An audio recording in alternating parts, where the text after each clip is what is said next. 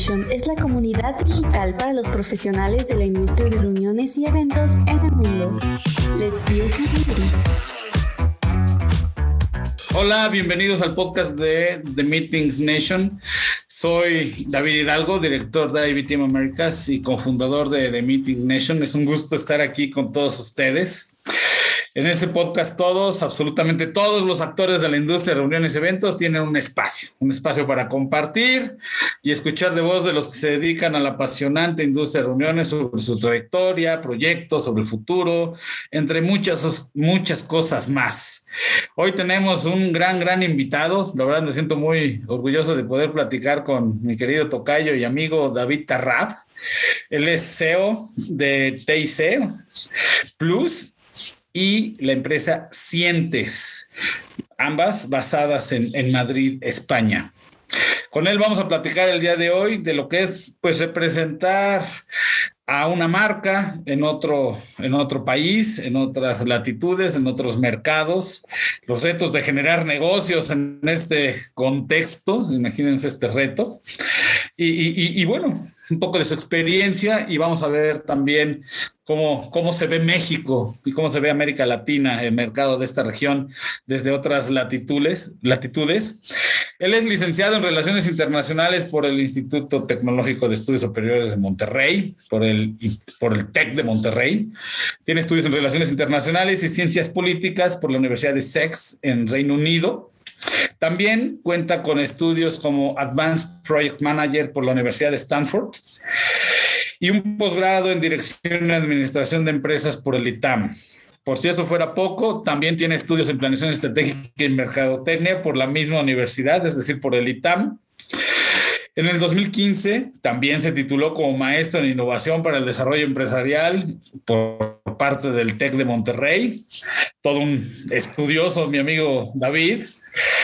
En el ámbito público, no se ha dedicado solamente a estudiar, la verdad tiene un gran, una gran trayectoria, por algo es uno de los líderes importantes de nuestro país. Yo, yo, yo me atrevería a decir incluso una de las de los secretos mejor guardados de nuestra industria, una joya que todavía creo que nos va a dar muchísimo.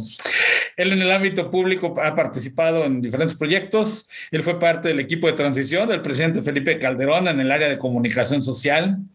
Fue secretario particular de la Coordinación de Medios Nacionales de Comunicación Social de la Presidencia de la República.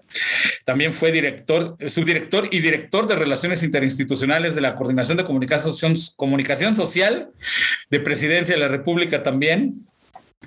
Y bueno, en la institución privada dirigió durante 12 años eh, turismo y deportes y fue director de la empresa TIC Group. David cuenta con las certificaciones CIS de SITE, HMCC de MPI Internacional y auditor de sustentabilidad de en Green Global Globe y conferencista del Buró de Speakers, un gran buró de speakers, Smart Speakers. Desde, desde 2020 trabajó como managing director de la empresa Celarain, Celarain en España y desde hace dos años, como ya lo mencioné, dirige la empresa TIC Plus y Sientes desde España. Pues Tocayo, me encantaría poderte decir qué bárbaro, qué bruto, pero me quedaría corto. Este, has estudiado más que la mitad de los mexicanos. Eh, te felicito, la verdad, qué, gran trayectoria tienes, pero ¿cómo llegaste hasta aquí? Eh, eh, ¿cuál, es el David de hoy y cómo llegó hasta aquí? Porque se oye, se oye bien sencillo, ¿no? Contar todos estos títulos y todas estas posiciones, pero imagino que no, debe, no, debió haber sido fácil. ¿Cómo llegaste hasta aquí, Tocayo? Tocayo, primero que nada, muchísimas gracias este, por la invitación, por el espacio. En verdad, el, el honor es todo mío. Este, yo soy el que se siente con un gran personaje y uno de los líderes jóvenes y talentos de, la industria, que sin duda eres tú. Y, qué buena presentación, te la agradezco muchísimo porque este, desde ahora te nombro mi, promotor número uno para... no, toca honor a quien honor merece. Ahora sí, muy buena. no, pues eh, de, mi historia, Tocayo, pues realmente yo... Eh, yo estaba clavadísimo con el tema político, realmente siempre fue lo que me movió desde, desde chavo y pues, por eso estudié relaciones internacionales y ciencias políticas, que son los primeros estudios ahí que, explicabas en la, en la introducción. Y, fue lo que estudié, ya iba clavado ahí y estaba en el, en el equipo del presidente Calderón en ese momento, en 2006, ¿no? Eh, en el área de comunicación social, y yo ya me veía ahí toda la vida, pero por cuestiones del destino y, y por una cuestión evidentemente también familiar, ¿no? Yo me casé con, con, con, Paulina, que es hija de Roberto Ibarra, que es, uno de los líderes de la industria de reuniones, y él me invita a participar en TIC.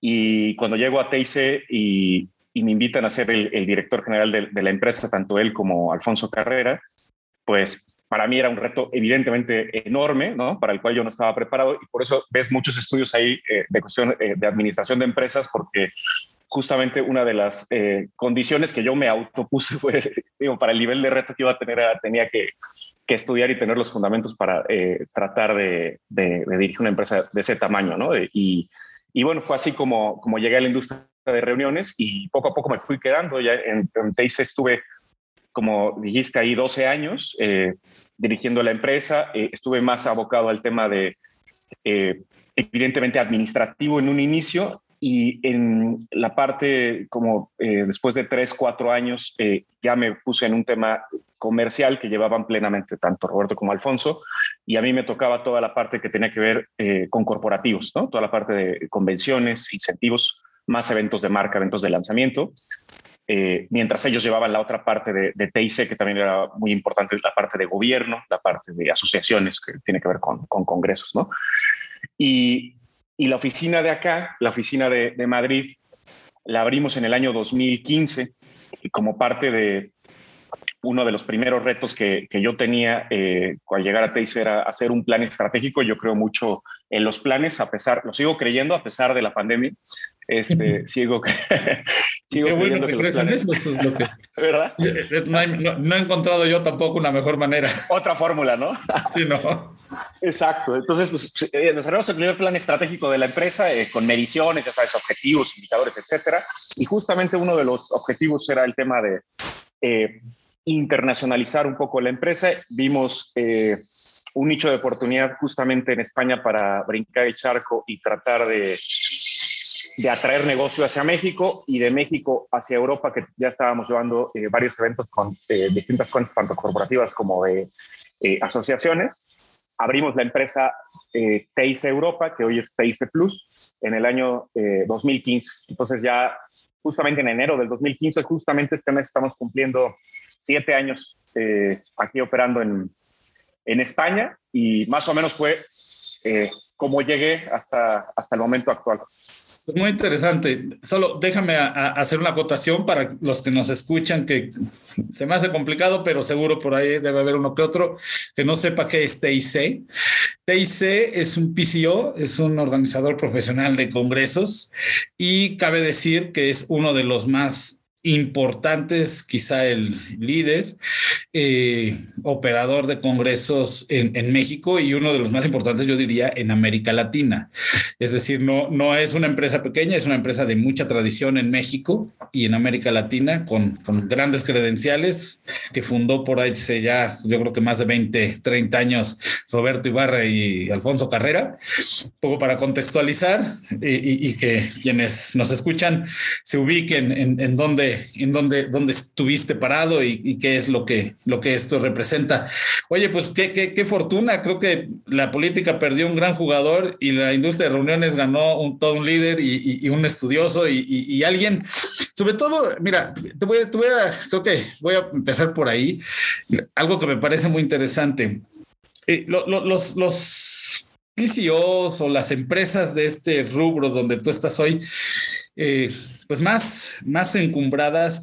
Fueron y son empresas que iniciaron profesionales, grandes líderes y grandes visionarios, pero, pero que fueron muy, digamos, eh, vamos a ponerlo así, gente de ímpetu, ¿no? Emprendedores que quizá no traía la formación suficiente en el terreno académico, en el manejo de negocios, pero que tenía un gran instinto de negocio, tenía una visión extraordinaria, tenía un carácter enorme y una capacidad increíble para salir adelante en este ámbito.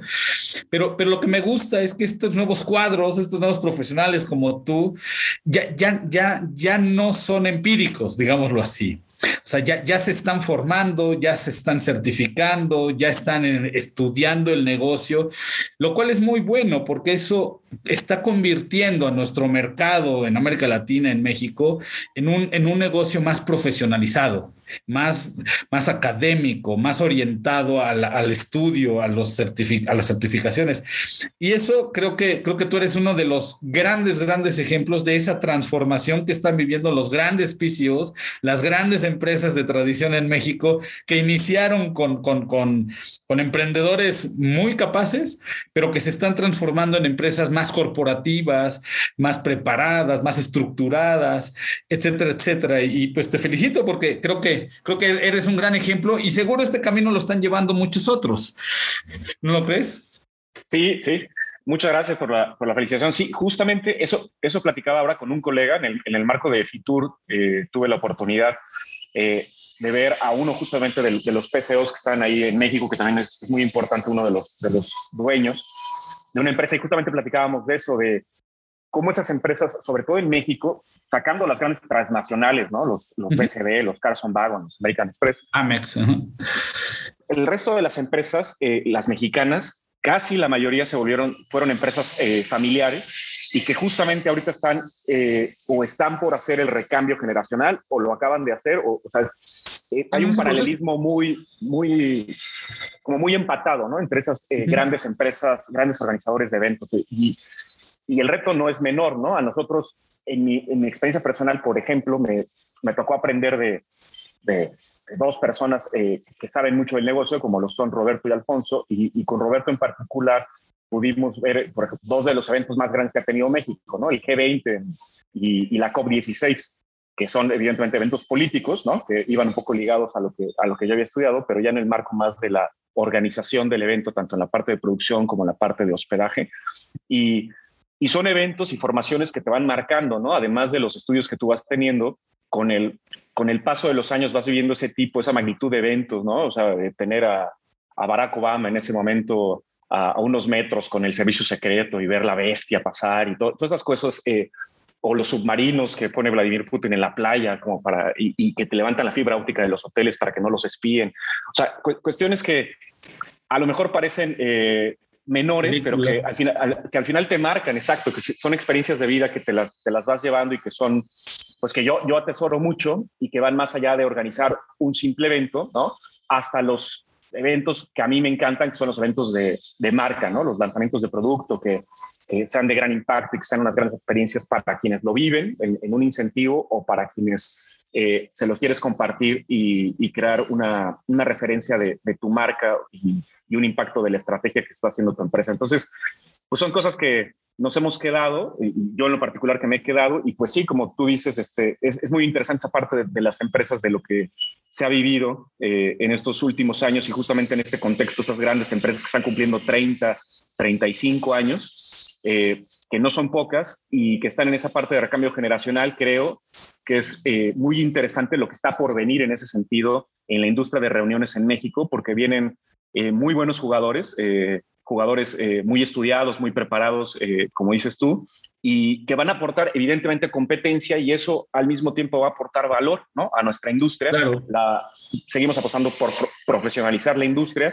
y por llevar estas nuevas tendencias que vemos desde fuera pueden funcionar para los eventos en nuestro país y creo que eso es muy interesante porque mientras siga creciendo nuestra industria, pues nos va a ir bien a todos los que estamos eh, relacionados con ella, ¿no?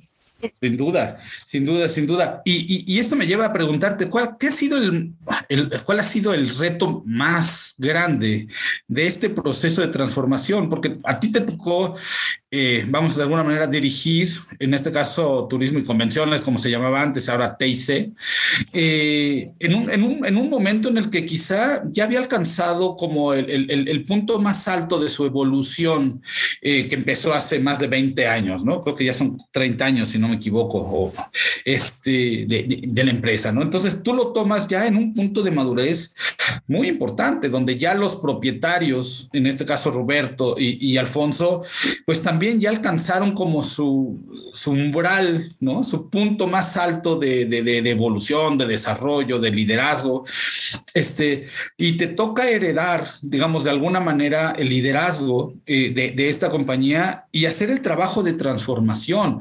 En, este sentido, para ti, ¿cuál, ¿cuál fue o cuáles son estos pilares de la transformación y lo segundo, cuáles fueron los aspectos más complejos de esta transformación y de, de, una empresa como TIC? Uy, qué buena, qué buena pregunta. Eh, pues, uf, te diría, creo que el principal, hay varios factores. Uno de los, de los principales fue, sin duda, la parte del convencimiento de un cambio dentro de la empresa, ¿no?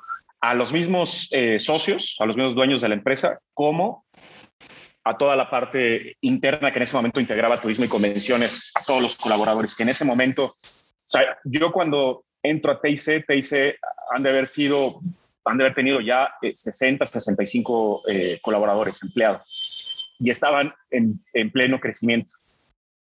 Y pues el reto era eso, ¿no? El reto era poder seguir creciendo hacia nuevos nichos de mercado, pero con una visión un poco fresca y, y un poco, a lo mejor la parte más difícil eh, para mí en lo personal fue ver llegar a una empresa donde a lo mejor la, la visión o la estrategia que se quería implementar no empataba tanto con algunas de las personas que llevaban mucho tiempo en la empresa, ¿no? Entonces, y eso se puede afrontar de dos maneras, ¿no? Hay, un tema de convencimiento que, tiene que ser eh, lo primero que se busque, ¿no? De tratar de eh, enfilar a todos hacia la misma dirección para alcanzar los objetivos, ¿no? Y que le den realmente la importancia y que empiecen a trabajar realmente con, a través de indicadores, a través de, eh, de metas, y que vean que eso realmente tiene un cambio sustancial, no solamente eh, en su vida eh, laboral, sino que también lo, evidentemente lo ligábamos a, a, cuestiones económicas, ¿no? Y entonces esa parte de incentivos eh, funcionó por una parte.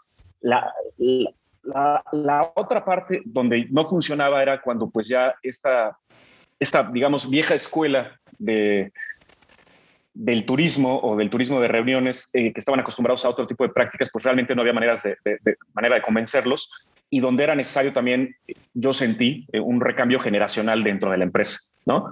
Y, esa creo que fue la parte más difícil porque evidentemente empiezas a tocar eh, puntos dentro de una empresa de personas que llevan mucho tiempo, pero que al final no se han logrado acoplar después de cinco o, o siete años a, una estrategia que, tú querías ver eh, cambios eh, un poco más, más rápido, ¿no? Entonces empiezas también a traer gente, como tú decías, gente un poco más preparada, con un poco más de estructura, con eh, conocimientos ya más de administración de empresas o con conocimientos más enfocados a un tema comercial que meramente a un tema de organización de eventos, ¿no? Que más o menos lo podríamos ir capacitando e incluyendo. Esa, esa parte la fuimos trabajando. Te hice, cuando yo entro, algo que nosotros queríamos, estábamos casados con esa ideología, era eh, tratar de generar un clima organizacional donde todos quisiéramos ir a trabajar y donde fuera un, todo un poco más, digamos, afable, sin perdernos en que es una empresa y que tenemos que generar rentabilidad y utilidades, pero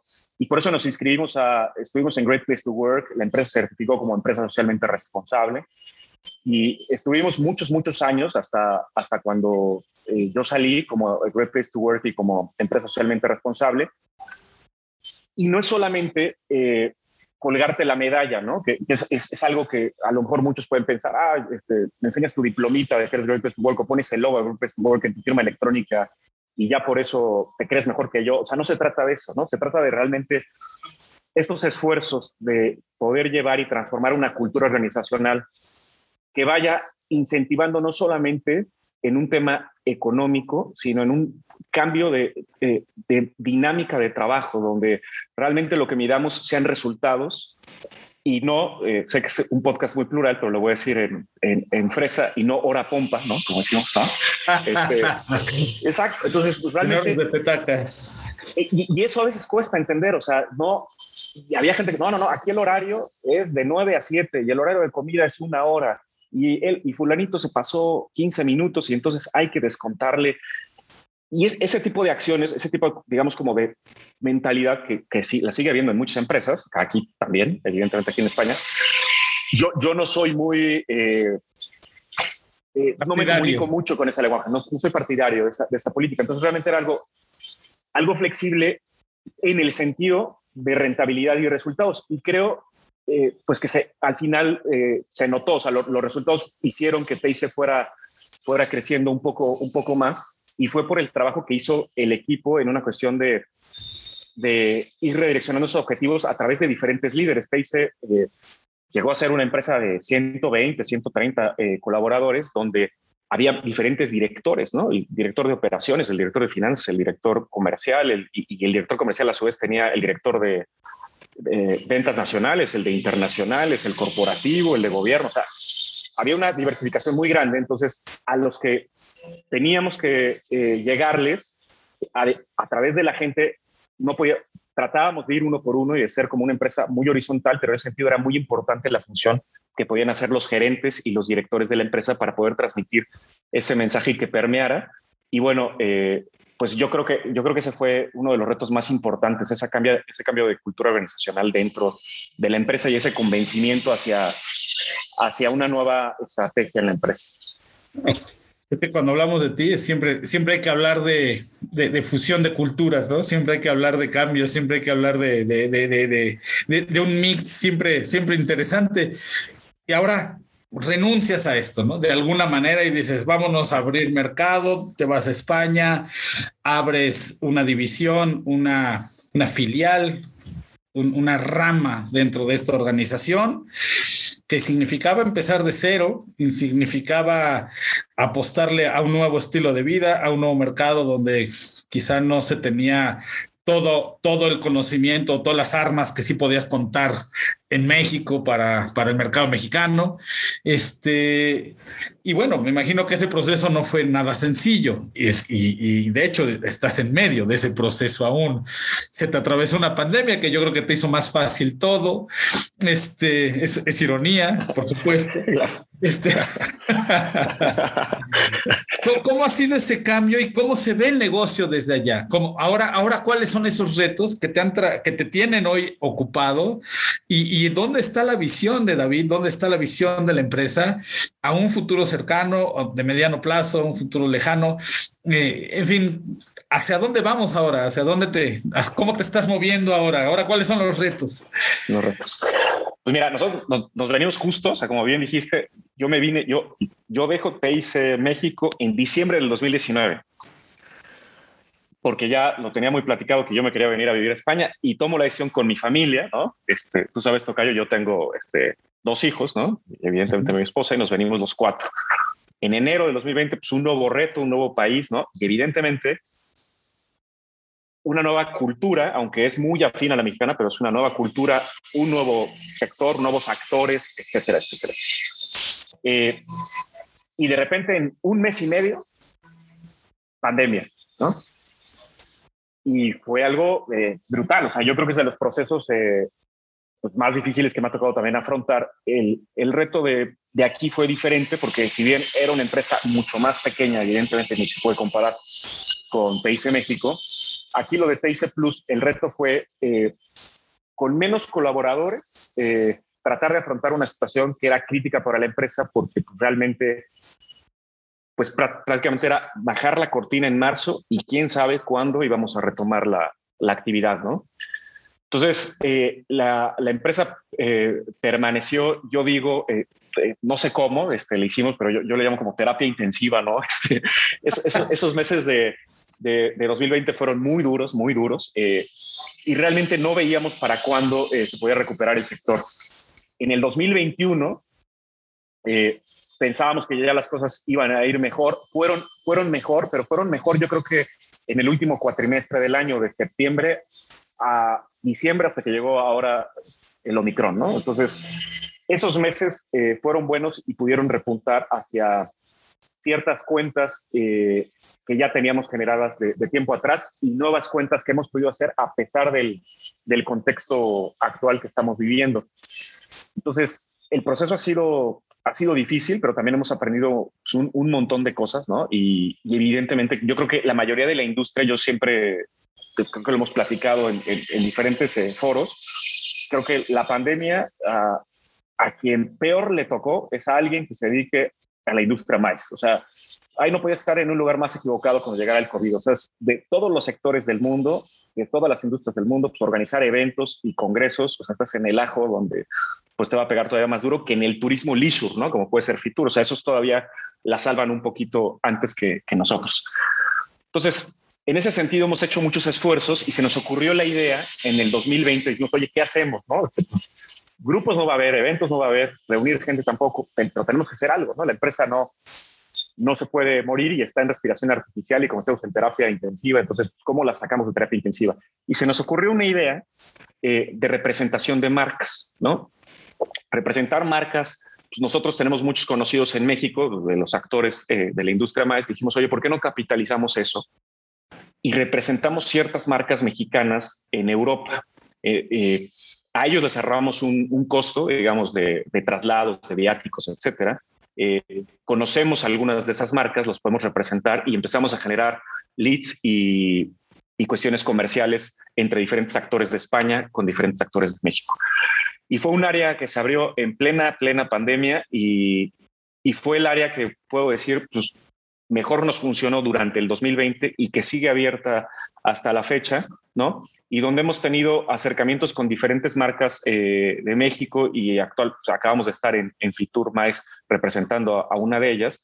Y, creo que es, eh, digamos, un, una pequeña lección que hasta en las peores crisis y en los peores momentos puede surgir alguna oportunidad, digamos, de, de trabajo y de rescate, ¿no? Yo me, eh, eh, esto que me leías al principio de, mi currículum, lo de Celarain, yo en ese momento, eh, a mí me gusta, como te lo decía al principio, la parte de planeación estratégica y bueno, terminé en esta empresa que se llama Celarain, que es una empresa que está basada aquí en León, en España, y era plenamente una consultoría de planeación estratégica de un año, ¿no? Entonces estuve con ellos de septiembre de 2020 a septiembre de 2021 y al mismo tiempo que estábamos haciendo esto de representación de marca y al mismo tiempo que tratábamos de sacar los proyectos que venían eh, hacia el 2021 eh, de incentivos y convenciones que ya teníamos apalabrados desde el 2019, ¿no? Porque nos quedamos como muchos PCOs y meeting planners con eh, anticipos de eventos que nos dieron en 2019 para eventos de 2020 que nunca sucedieron por el tema de la pandemia y que se trataban de recuperar en el 2021.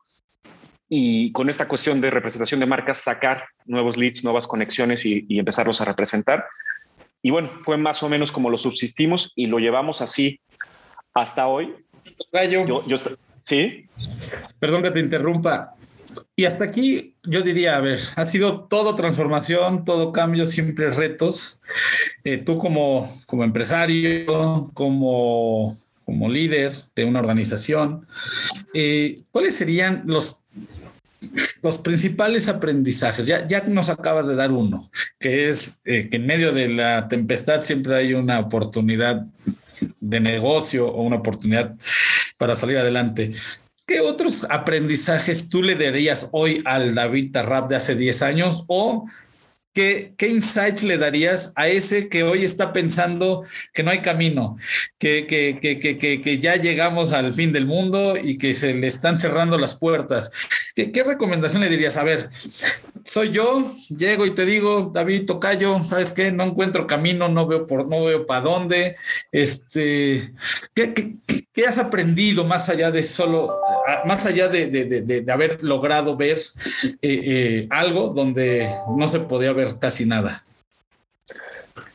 Mira, yo, creo, o sea, y esto es muy a título personal, o sea, no tiene nada que ver con, la industria, pero yo, yo, yo, lo que diría sería, y que a lo mejor es muy obvio y, está muy dicho, pero creo que vale la pena recalcarlo, el tema de lo que la pandemia nos mostró fue lo que realmente es importante en nuestras vidas a todos, ¿no? O sea, a mí, a mí, por ejemplo, lo que me dio la oportunidad de la pandemia fue estar más tiempo con mis hijos, ¿no? Y ahí me di cuenta un poco de el, el tiempo que había dejado, sobre todo en México, ¿no? De dejar de estar con ellos o dejar de compartir esos tiempos que para mí son muy importantes. Y yo me decía, ah, caray, o sea, eh, al final estamos todos abocados a resultados, a vender, a la industria de reuniones en México, en España, convenciones, congresos, y entras en el rush viajes y ya no hay pandemia y entonces todos estamos tomando vuelos y vamos a 20 mil congresos. Y qué bueno, ¿no? Ese es nuestro trabajo y qué bueno que suceda. Pero mientras eso sucede, en paralelo, eh, te estás perdiendo muchas cosas, evidentemente. Y, y a lo mejor, o sea, yo pensaba en la pandemia, a lo mejor me, me perdí durante algunos años la mejor parte de mi vida, que era eh, ver a, los niños eh, pequeños y crecer y desarrollarse. Y creo que una lección de vida que yo saco es, uno, mientras tenga salud, ¿no? La distancia me ha puesto estas cuestiones como de salud. Por ejemplo, mi, mi mamá, cuestiones muy personales, vive sola en México, bla, bla. Entonces dice, oye, pues, si algo llegara a pasar con este tema de la pandemia, pues ella está sola en México y yo estoy en España, qué haríamos? ¿no? O sea, la preocupación crece ¿no? en, en, estas cuestiones. Entonces, le das la justa dimensión a las cosas. Piensas que la salud es lo, lo, principal, lo importante, y junto con la salud, eh, dedicarle tiempo de calidad, pero tiempo de calidad no estar con tus hijos y tú en el teléfono contestando correos, sino eh, con tu familia, disfrutando a tu familia, aunque sea dos horas, pero estar abocado esas dos horas diarias a, a disfrutarlos y a, ya que te llenen. Y, una tercera cosa es eh, el, el valor de lo simple y de lo sencillo. De, creo que esa es una lección eh, también pandémica para mí, en el sentido de, así como te llenas de muchas cosas eh, de retos empresariales, también te llenas de muchas cosas que quieres en cuestión monetaria o en cuestión de tener artículos, ya se diga coches, ropa, casas, etc. Material. Material. Y, y creo que al final lo que realmente le da sentido a tu vida, o por lo menos a la mía, y ese sería el tip que le pasaría a esa persona que estuviera muy deprimida, sería esto, o sea, llénate, llénate de lo realmente importante de, estar con la gente que quieres, no solamente, o sea, con la familia, con los amigos y de las cosas que a ti, de las cosas sencillas que a ti te dan placer o te dan un gusto hacer por sí solas. Ir a correr por la mañana, eh, ver una película, leer un buen libro y que ni siquiera tienes que eh, invertir eh, mucho dinero, solamente le tienes que dedicar un poco de tiempo al día. entonces, yo esas tres lecciones son las que yo me llevo, o sea, son muy a título personal, no tiene nada que ver con la industria. a, mí, me, cambiaron, sí, sí, sí. No, no, no, pues coincido contigo, creo que, creo que descubrí, descubrí lo mismo el estilo de vida que tenemos en esta industria eh, iba, iba contrasentido en, eh, eh, contrasentido de lo que hoy puedes llamar calidad de vida, ¿no? y creo que creo que eras menos, eras y somos, éramos menos conscientes de, esto que, que, al final lo resumo así, ¿no? ponerle más atención a la calidad de vida y a la calidad de vida de los que son nuestra familia o nuestro círculo de, de, de, cariño, ¿no?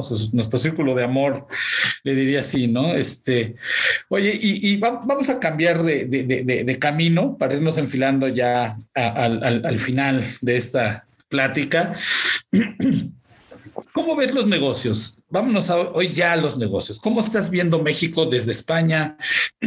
¿Cómo se perciben los negocios, esta movilidad que es tan necesaria dentro de la industria de reuniones? ¿Y qué expectativas tienes de mediano y largo plazo? Va. Mira, yo eh, sobre eso, justamente eh, esta semana y en, el marco de Fitur estaba, estaba viendo, digamos, los, los análisis de lo, de, del lo que significaba el turismo, el, sector tanto de servicios como la industria turística, tanto en España, y lo puse en paralelismo con lo que vivimos en México, ¿no? Hay, una cuestión muy coincidente, el sector de, de servicios en, en España representa casi lo mismo que representa el sector de servicios en México, alrededor del 70% del PIB. Entonces, es, los dos dependen mucho del sector. el, principal sector de los dos países es servicios. Y dentro de servicios, el principal sector de los dos, México y España, es el turismo. Y, y en ese sentido, por ejemplo, en 2019, en España, el, el turismo significaba el 12,4, 12,5 del PIB. Al 2020, ese, ese 12,5 se cayó por debajo del 5%. O sea, es una caída de más de casi más de 7 puntos. ¿no? En México, ¿qué sucedió? En México, en el 2019 creo que andábamos por ahí eh, del 8%, algo por el estilo, ¿no? Según eh, lo que, lo que, eh, lo que, estaba viendo. Referenciando al PIB, lo refiero. Al PIB, exacto. Es poco más de 9, casi, casi el 10. Casi 9, 9, 10 y, ahí se cayó más o menos como al 7%, ¿no? Entonces, hay una, evidentemente hay una caída del 2020 como del 3%, 3 y fracción, pero es una caída mucho más sopesada que en el caso de España. Sí, no. Evidentemente juega un poco la estrategia, eh, digo yo, que, la verdad, eh, y, creo que hemos sido muy críticos de la, de la estrategia eh, turística del, gobierno en de este sexenio en particular, al apoyo que ha dado, al nulo apoyo, diría yo, que ha dado a la industria de, reuniones y al turismo en general, pero sobre todo al sector maíz. bueno, a pesar de eso, creo que fue un acierto en números, en números, no, ya, ya no me meto en temas de, sanidad, ¿no? Pero en, un tema de números eh, eh, y de cifras, creo que fue un acierto el, permanecer abiertos en cuanto a fronteras, el que todavía el día de hoy no te pidan ni un certificado eh, de vacunación ni una prueba COVID para entrar a México. Y la caída por eso no es tan prolongada en México como lo es en España. En España sí hubo medidas mucho más restrictivas, a pesar de todo lo que dependía eh, la economía en el turismo.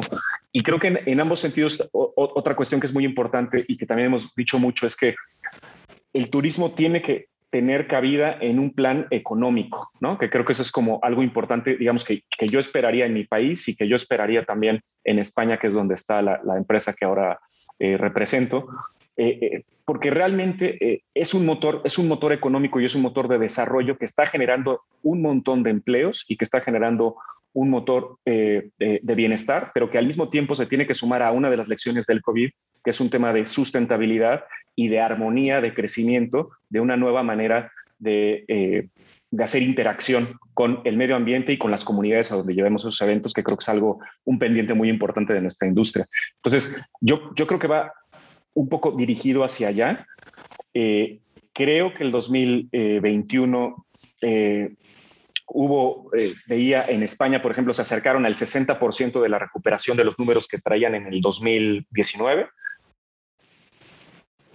Y el gran reto para el 2022 es poder llegar, por lo menos, no creo que sería un error poder llegar a las cifras de 2019 o esperar que lleguemos a las cifras de 2019, pero sí eh, llegar al 85%, ¿no? O al 80% de los números que traemos en 2019 y ver si una recuperación por lo menos 20 puntos por encima de lo que se tuvo en el 2021 y que eso nos permita, eh, pues, a, todo el sector más eh, tratar de, recuperarnos para eh, seguir profesionalizándonos, ¿no? algo que a mí me deja muy tranquilo. Yo, como todos los muchos meeting planners, hicimos esta apuesta por la parte digital, ¿no? Que es otra parte de la que se habla de lo, pues ya ni siquiera de lo que viene, sino de lo que ya está aquí y que está muy bien y que me parece increíble la parte digital, pero que yo siempre he dicho desde el día uno y lo sigo repitiendo hoy, no es el core business de nuestra industria. Es un, es un buen eh, instrumento, una buena herramienta de trabajo que acompañe lo que nos gusta hacer a nosotros en los eventos. Y qué bueno tenerla y que tenga una propia está increíble,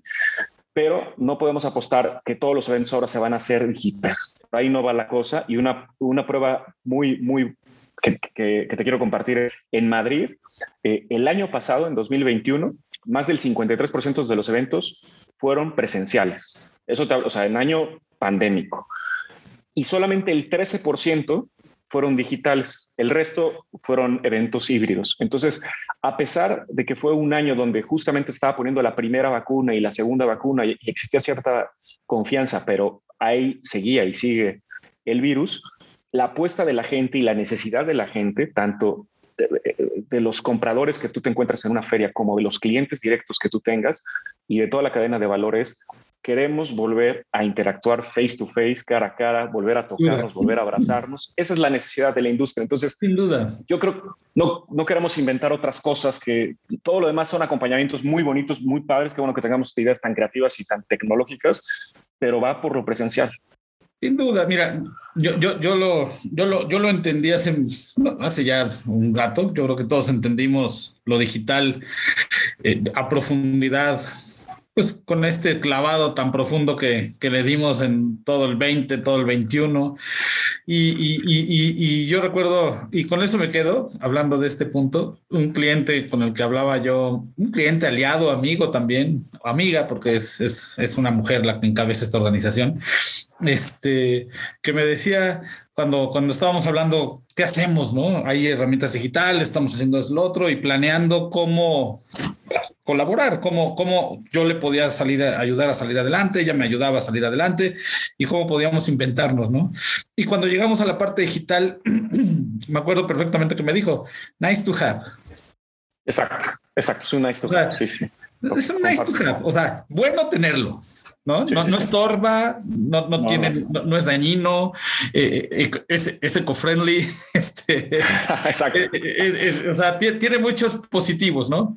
Pero no es, como bien lo dices tú, no es nuestro core, no es, no, a ver, es evidente que nosotros estamos en la industria del relacionamiento humano. Es, el corazón de nuestra industria es el relacionamiento humano. El, ya las razones y las formas por las cuales se relacionan estas personas, eso ya hay otro, es otro tema, ¿no? Pero estamos en la industria del relacionamiento humano, en, el, en, la industria del vincular personas, en, la industria de crear experiencias. Este, lo digital es maravilloso, yo lo amo, estamos usando una plataforma digital para salir adelante, este, sin embargo, no sustituye, ni se aproxima, ni logra. Y yo creo que ni el metaverso va a lograrlo. Este, ni el metaverso lo va a lograr. Eh, sustituir o reemplazar o aproximarse a la experiencia de, de, relacionarte con personas cara a cara y de vivir una experiencia eh, pues cuerpo a cuerpo, ¿no? Este, mientras no haya una tecnología que logre eh, darte esa experiencia del contacto humano y, de, y del relacionamiento cara a cara, vamos a, vamos a seguir hablando exactamente sobre lo mismo. Ahora, hay, hay, hay, estudios que ya hablan de que ya cruzamos incluso el, el, seguro has escuchado el término porque se volvió mundial, el Zoom fatigue, ¿no? O sea, el cansancio de Zoom, el cansancio. Y, y, hay estudios en donde ya empiezan a hablar de que ya, ya cruzamos la fatiga de Zoom, la fatiga digital, sino que ahora estamos en, la, en, en el proceso de rechazo digital. O sea, ya, ya, ya, no solo me tiene cansado, sino ya lo empiezo a rechazar, ¿no? O sea, ya, ya, ya quiero soltar el celular, ya no quiero prender la cámara, tus invitaciones a un evento digital ya no me están siendo tan, tan apetitosas ni tan atractivas, porque ya volvimos a tocar lo presencial. Ya tuvimos otra vez un periodo quizá de seis meses donde bien o mal pudimos movernos más presencial y, y, lo, y ya, y ya lo volvimos a a, vivir, ¿no? A experimentar. Yo creo que, creo que, creo que vamos a vivir así eh, pero, pero bueno, está interesante este mundo que nos tocó. Nos tocó, si, si nosotros eh, a, la generación anterior que viene, es como les tocó el celular, les tocó la computadora, les tocó este, este cambio eh, tecnológico, adaptarlo a su vida. A nosotros nos tocó este cambio, ¿no? Este cambio de, de ya teníamos el celular, ya teníamos la computadora, ya teníamos lo digital. Ya incluso teníamos los eventos digitales, es que se inventaron en el 2020 pero nos tocó adoptarlos, ¿no? Nos tocó ese cambio profundo de adopción tecnológica eh, de manera muy, muy acelerada. Y está bien, creo que esto nos va a, volver más fuertes y más, más robustos en términos de conocimiento y visión de, la industria, ¿no? Totalmente, totalmente. O sea, yo, creo justamente cuando te comentaba que yo creo que es la una de las industrias más golpeadas por la pandemia, también es una de las industrias más resilientes que, que yo he visto, ¿no? O sea, ahí están todos, ¿no? Al pie del cañón, aguantando, pero no solamente aguantando, sino reinventándose y viendo, así como digo, yo platico mi experiencia ahí, evidentemente 20 mil experiencias más de negocios y gente que se está reinventando dentro de, la industria más y que está ofreciendo nuevos productos. Ahorita que decías lo del metaverso, me acordé, no sé si la has visto, eh, vale mucho la pena verla, la nueva campaña de Islandia, ¿no? Entonces hacen una parodia de Mark Zuckerberg, pero realmente, pues, evidentemente no es Mark Zuckerberg, y empieza a, apuntar todos los, los, destinos que tiene Islandia. Y hay una frase que dice, incluso tenemos lagos con agua que puedes tocar y se siente como agua real, ¿no? Entonces, piensas un poco en la, desde mi punto de vista, y eso eh, y no soy eh, contra tecnología porque puede parecer por lo que estoy diciendo, pero no soy contra tecnología en cambio, o sea, me encanta, pero creo que es un proceso de acompañamiento, pero me parece a veces un, un sinsentido empezar a inventar cosas de cosas que parecen algo que podemos visitar que tenemos a un lado, ¿no? Entonces, vamos a acabar en parques, jugando en parques a través de la computadora, pero ¿por qué no mejor voy a un parque y vuelo el parque real? O sea, no. Entonces, y, volvemos al mismo tiempo a lo que decíamos de, de, estos valores de la pandemia, ¿no? De realmente encontrar el valor en lo sencillo y en lo que tenemos a la mano, que creo que eso es... Eh, yo, yo, creo que estas iniciativas de, de, de, pues finalmente nacen las, que planteas de por qué crear algo si todavía tienes la posibilidad de tenerlo o de aproximarte o de tocarlo de forma real. Desafortunadamente yo creo que tiene que ver mucho con la transformación social que estamos viviendo. O sea, desafortunadamente tú y yo somos personas de, de, una edad similar, eh, de una generación similar, eh, un contexto similar. O sea, tenemos como muchas características comunes, ¿no? Pero, pero pues desafortunadamente no somos el, el, la mayoría o no somos el general, ¿no? Hay, hay gente de todo tipo y hay gente hoy que sí está resintiendo mucho los cambios sociales, los cambios culturales, está resintiendo mucho la, la, la, la, ruptura de estructuras, la ruptura de, de pensamientos, este, que nos cuesta a mí, y yo, yo pienso idéntico a ti, ¿eh? O sea, ni soy contra, contra tecnología, al contrario, la verdad yo soy de los que defiendo la tecnología. Yo he escuchado sí, muchos eh, detractores eh, encarnados de, de, hablar de la tecnología como si estuvieran hablando del mal, ¿no? No, no, tampoco, tampoco no, no. No, no, no, para nada. Yo, yo sí confío en la tecnología y me, y me agrada, me gusta, me parece eh, vital y, y, y tiene mil bondades. Este, pero desafortunada y creo que tristemente, sí hay, un, hay segmentos de la población, hay segmentos y, círculos humanos en donde sí caben estas iniciativas y donde quizá van a ser un área de salida, un área de escape, un punto donde sí van a poder encontrar como cierta, eh, pues no sé cómo decirlo, felicidad en este mundo. ¿no? Sí, claro. Claro, hay para todo, hay para todo. Es, es muy triste. Oye, Tocayo, y, y, y, ya para ir concluyendo, ¿hacia dónde ves el futuro de esta industria? ¿Vamos por el camino correcto? Es una buena, es una buena pregunta. Mira, yo creo, yo creo que sí. Yo, yo he visto muchas eh, diferencias de, de, lo que a mí me ha tocado vivir tanto en México como en España en cuestión industria más, eh, en el sentido de yo veo a la cadena de valor de México eh, mucho más cohesionada, ¿no? Que a la cadena de valor en España. Esa es una apreciación mía. A lo mejor es por el poco tiempo que llevo aquí, que viví una pandemia por medio, me puedo estar equivocando en lo que estoy diciendo, pero digo, lo que yo me he tocado vivir es eh, los competidores, por lo menos los PCOs y los meeting planners, que es el, en el rol que, en el que yo estaba, eh, siempre estábamos en procesos de mejora continua, certificaciones de calidad donde creciéramos todos al parejo, incluso competidor o no, otra empresa eh, rival, tratándonos de capacitar y hacer mejor las cosas y compartiendo información. En ese sentido, yo creo que ese es el sentido correcto. O sea, eh, desde mi punto de vista, la parte, digamos, de cooperación entre diferentes actores de la industria para enriquecer la, la industria es el camino correcto en torno a las asociaciones que conforman el sector más tanto en nuestro país como en España, donde también está muy profesionalizada la industria y donde hay, mucha, hay mucho tema de capacitación, pero desde mi punto de vista falta un poco, un poco un tema de cohesión. En el sentido gubernamental, yo creo que está terrible la situación, por lo menos en México, ¿no? Eh, y, y, donde sí necesitamos como un giro de timón eh, 360 grados. Eh, la parte de la marca México pues está desaparecida, tanto el tema de, de eh, ProMéxico como el tema de eh, apoyos para dar eh, difusión a diferentes actores de la industria para llevar negocio a México o para empresas mexicanas que quieren hacer negocio afuera de México, ¿no? Entonces, que era la, parte, la parte de ProMéxico que también está, está muerta, ¿no? Entonces, en ese sentido, creo que esos apoyos nos hacen mucha falta, ¿no? Creo que se estaba, desde el punto de vista, es una opinión personal, creo que, por ejemplo, el trabajo que hizo Enrique de la Madrid como secretario de Turismo es de lo mejor que yo he visto que se haya hecho, que me haya tocado vivir a mí, en mi opinión personal.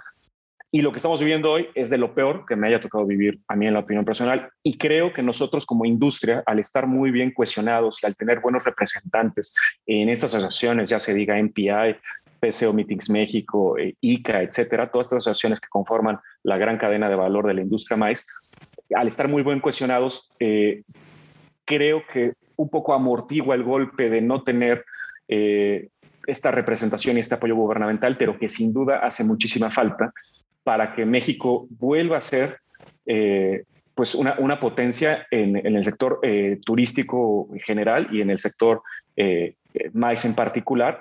Y, y, creo que ahí sí hay estrategias que podríamos copiar, ¿no?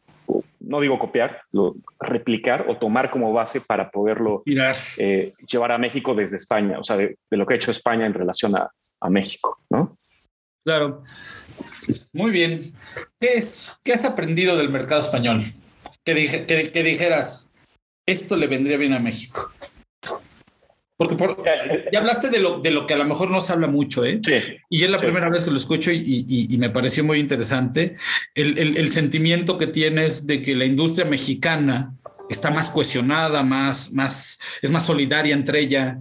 No importa si eres competidor, o sea, está más, está más integrada. Y, esa percepción que tienes o, sentimiento que tienes de que la cadena de valor española está menos integrada, está, es menos solidaria entre ella, está más desintegrada. Eso me parece muy interesante. La verdad creo que nunca lo había escuchado eh, eh, en esos términos. Eh, sin embargo, esa es la parte negativa. En la parte positiva, ¿qué dirías? esto le falta a México o esto le faltaría a América Latina del mercado español, porque el mercado turístico español es, es, es, enorme. O sea, el tamaño de España es la mitad de lo que es México o menos, pero la industria turística española, por lo menos hasta el 19, era mucho más grande que, que la industria mexicana. El, el, número de turistas que reciben al año en España o recibían y siguen recibiendo es enorme contra por, por, arriba de lo que en México se recibe. Entonces, algo han de saber, ¿no? Algo entienden del negocio. Totalmente, totalmente. Y, y va en ese sentido. O sea, por ejemplo, en, en 2019 fue el segundo país más visitado del mundo, España. Segundo. Y siempre en los rankings de ICA, Madrid y Barcelona siempre estaban en el top 5 antes, yes. antes de la pandemia. Top 5 siempre. Entonces, estás hablando de, de, un país que es potencia a nivel turístico y que, y que vuelvo a lo mismo, y que, que de ese turismo dependen muchísimos empleos y muchísimo y se mueve muchísimo dinero dentro de España. Entonces, es una industria muy, muy importante, ¿no? Que se ve, que yo creo que lo que habría, ¿qué le hace falta a México? Uno, verlo como parte de un todo. O sea, el, el, turismo es parte de uno de los indicadores que viene acompañado de otras cuestiones, como puede ser cultura, trabajo, el tema ecológico, el tema de vivienda, este, una serie de indicadores que van articulados en torno a una estrategia. Y esa estrategia en España, como en muchos países, puedo decir a lo mejor Estados Unidos, por ejemplo, y otros países eh, de Europa, esa estrategia se respeta. Es decir, yo cada que hay un cambio de presidente, yo no voy a echar para atrás la marca de mi país. O ahora la estrategia va a ir en, contra, en contrasentido y voy a, y voy a, a desarticular diferentes eh, conventions bureaus o diferentes presupuestos para la promoción de mi país. Entonces, en ese sentido, evidentemente pueden cambiar objetivos, indicadores y volvemos a lo mismo a este tema de planeación, pero realmente saben hacia dónde va la ruta y saben lo que realmente está funcionando. En México queremos volver a inventar el hilo negro cada seis años o cada vez que llega fulanito de tal a una dependencia de gobierno y eso no puede ser. O sea, tenemos que estar tenemos que ser conscientes de que aunque el que se fuera colorado, verde o azul, y, y, eso no importa, tenemos que ser humildes y saber lo que sí funcionó y lo que no funcionó, y lo que sí funcionó, respetarlo. Y creo que había cosas muy importantes que estaban funcionando para la promoción del turismo en México y para la industria maíz, que estaban funcionando. Y, y, ahí están los indicadores en todos los lugares que escaló México eh, en cuanto a derrama económica del turismo como a, a visitantes. Entonces, que además, como tú bien sabes, Tocayo, o sea, la industria maíz genera muchísimo más eh, gasto que la, la leisure en, en, gasto promedio por, por cada uno de los participantes. Entonces, eso debería ser un aliciente más para apoyar a nuestra industria y a los actores que, que estamos involucrados en ellos. Entonces, yo creo que sería eso. Hay que, hay que aprender a, a respetar procesos, a, y, y, a respetar una estrategia de largo plazo, ¿no? Eh, a no desesperarnos. Esto es como como el fútbol, ¿no? O sea, ya perdimos dos partidos y ya quieres eh, darle cuello al entrenador eh, que acaba de llegar. Ah, hay un proyecto y, y hay una estrategia. El, lo que me preocupa aquí es que yo, por lo menos, eh, a lo mejor no he investigado lo suficiente, yo no veo ni proyecto ni estrategia. Entonces, habría que, volver a desempolvar un proyecto de estrategia de los que hicieron antes o realizar uno nuevo con lo bien que se hizo anteriormente y, y, seguir innovando en cosas que se pueden mejorar, que son un montón de cosas, evidentemente, ¿no? Claro. Pues al final de cuentas, creo que lo que acabas de decir es, en España entienden lo que es continuidad y entienden lo que es patrimonio, ¿no? La marca es patrimonio de un país, no es patrimonio de nadie, es lo que nos da identidad y, atentar contra ese patrimonio, pues es atentar contra el país mismo, ¿no? Es atentar contra el patrimonio de los mexicanos. Y, el gran defecto de nuestra cultura es la falta de continuidad, ¿no? La creencia de que pues yo tengo la verdad y cuando yo llego, pues soy yo el que mando y como yo soy el que mando, pues yo soy el que hago y deshago, no importa que hayan hecho antes, haya estado bien o haya estado mal. Y totalmente. Es, una desgracia. Yo creo que es parte de la madurez o la de, o falta de madurez que todavía nos falta en nuestro país y en muchos países de América Latina, que es donde también nos escuchan. Eh, pero bueno, creo que Creo que todo es capacitación, lo que es conocimiento, lo que es estudio, es formación. Eh, afortunadamente hemos ido pasando de un mercado pues, más empírico a un, a un mercado más educado, más preparado, más estructurado pero nos va a llevar nuestras décadas todavía este, alcanzar la madurez plena, ¿no? Pues Tocayo, te quiero agradecer mucho y termino eh, con un juego de palabras. Te voy a dar una palabra y tú me vas a responder la palabra que se te venga a la mente de forma rápida. ¿Vale? Venga. Maíz. Industria. Dinero. Siempre es bueno tener. Familia. Todo. Fotografía. No me gustan. Seguro. Las mías, las mías. las fotografías profesionales me encantan, pero verme a mí lo odio. no, no, no. La fotografía en, genérico. La fotografía me encanta, me encanta. Ok. Amigos. Muy importantes.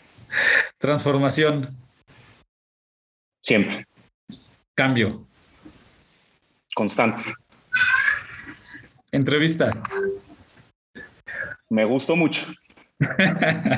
pues mil gracias, Tocayo. Te invito a que te sumes a The Meetings Nation, así como a todos los que nos escuchan.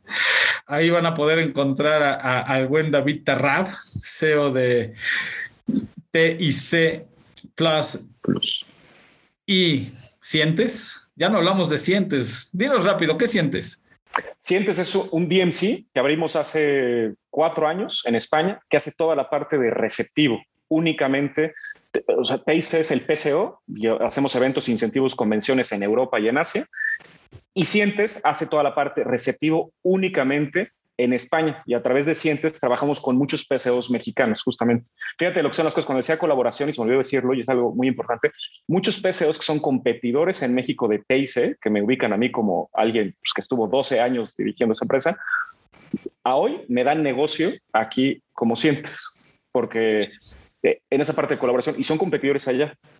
Y entonces, bueno, eso es, como... Este es el sentido correcto de la palabra colaborar. Pues te agradezco mucho, Tocayo. Mil gracias. Gracias, Tocayo. No, muchas gracias por el espacio. Gracias a todos los que nos acompañaron. Eh, vamos a darle las gracias a David Terrab y los esperamos en themetingsnation.com.